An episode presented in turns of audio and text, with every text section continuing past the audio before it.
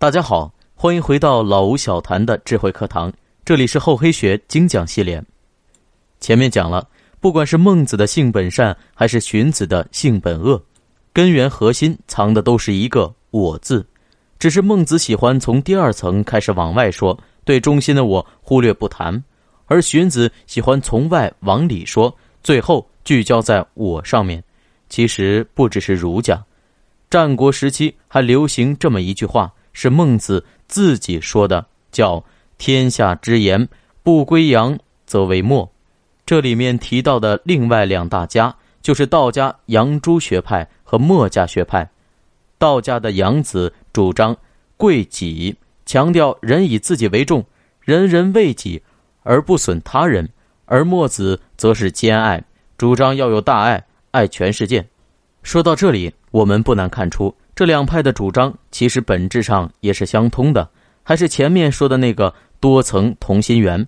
杨子是只看核心圈的我，其他各圈一概不管；墨子是直接看到最外面的大圈，不管里面和核心。相比孟子和荀子的层层递进来说，这两位更加剑走偏锋。越是足够新奇，就越容易引人注意。所以在当时的百家思想中，他俩的影响也是最大的。所以提出不善不恶的“告”字，声音就更加听不见了。百家时期的人性论还不算最偏的，最多就是各取一头，都算是独树一帜。但随着其中的一头渐渐发扬光大，儒家性本善的一支占据了绝对主流，后世越发笃信，越走越深。到了宋代。这个学说已经走向了极端，还是那几个关于小孩的最经典的例子：一个小孩面对母亲与外人，肯定与母亲更亲啊，这就是爱亲。但是当小孩与母亲发生了利益冲突，比如小孩想吃母亲嘴里的蛋糕，他就会伸手去抢，这就是小孩爱自己。孟子和荀子各关注其中一点，提出了两派学说。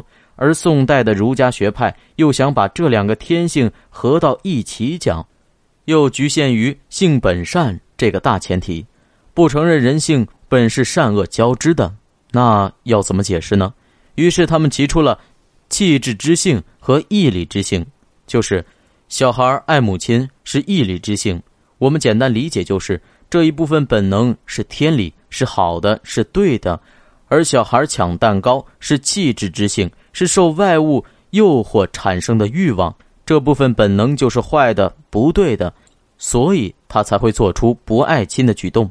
所以人都必须去物欲，这就是给人性提出了一大堆清规戒律。孟子还有个小孩掉井里的例子，人看见小孩掉进井里会害怕惊慌，并对小孩产生恻隐之心。那为什么会害怕惊慌呢？根本上还是因为人知道死是很可怕的，所以看见小孩有死的危险就会怕、会紧张，然后心生同情。如果人对死完全无所谓，那看到别人快死了，自然也不会生出这么多情绪来。但到了宋儒这里，他们就觉得性本善嘛，人应该先同情那个小孩啊，怎么能先生出怕死的心呢？但怕死又不是物欲，放到这里解释不通。于是他们又提出来，小孩抢蛋糕啊，是源于为我；人怕死也是为我，所以为我是万恶之源呀，必须消灭。这就提出了那句著名的“存天理，灭人欲”，人必须把为我的那部分私欲消灭干净，才配称得上是好人。其实再往深了想一想，就知道把为我的部分全消灭了，人还哪里会有七情六欲啊？没有了这些本性，人在面对外界的时候。又如何再生得出情绪呢？所以看看宋儒后来发展成什么样了。当中最著名的程朱理学，程子门下有个吕元明，坐轿子过河的时候坠入水中，他的随从溺死了好多，可他自己安坐在轿子上，默然不动，一点不害怕，也一点不同情。朱子一个好朋友张南轩和父亲张卫公父子俩都是灭了人欲的人，儿子杀人不眨眼。父亲领兵打仗，死了数十万部下，夜夜照样鼾声如雷。儿子还夸父亲心学精通，但凡去了人欲的人，必定会变得冷漠，甚至残忍。所以才会对妇人说出“饿死事小，失节事大”的言论。这和他们原本想奉告的性本善，恰恰背道而驰了。这就告诉我们，不要违背人性，要正视它，顺应它，才能正确运用它。